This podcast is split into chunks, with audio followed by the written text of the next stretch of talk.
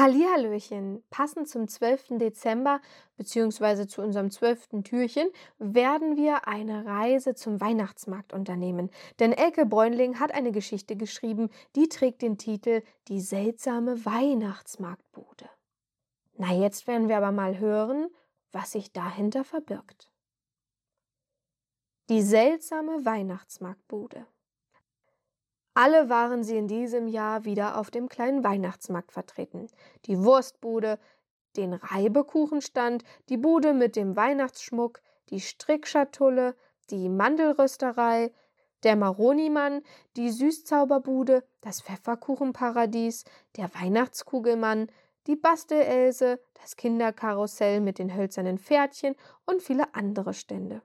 Dazwischen hatte sich über Nacht eine neue kleine Bude gemogelt. Sie sah nicht weihnachtlich aus, man sah wenig Lichtketten, nichts glitzerte und glimmerte. Es gab hier auch nur alte Bücher zu kaufen, aber mal ehrlich, wer möchte ausrangierte Bücher kaufen oder gar verschenken? Neben den Bücherstapeln lagen eine zerbeulte Zigarrenkiste, die als Kasse galt, ein Schulheft und ein paar Bleistiftstummel. Nichts weiter, und von Weihnachten keine Spur. Aber es war seltsam. Die Menschen drängelten sich um die Bude und jeder wollte ein Buch oder zwei oder drei kaufen. Und alle schnupperten sie an den Budenbrettern, an den Büchern, an der Zeit, deren Düfte diese Weihnachtsmarktbücherbude in den Tag hinaussandte.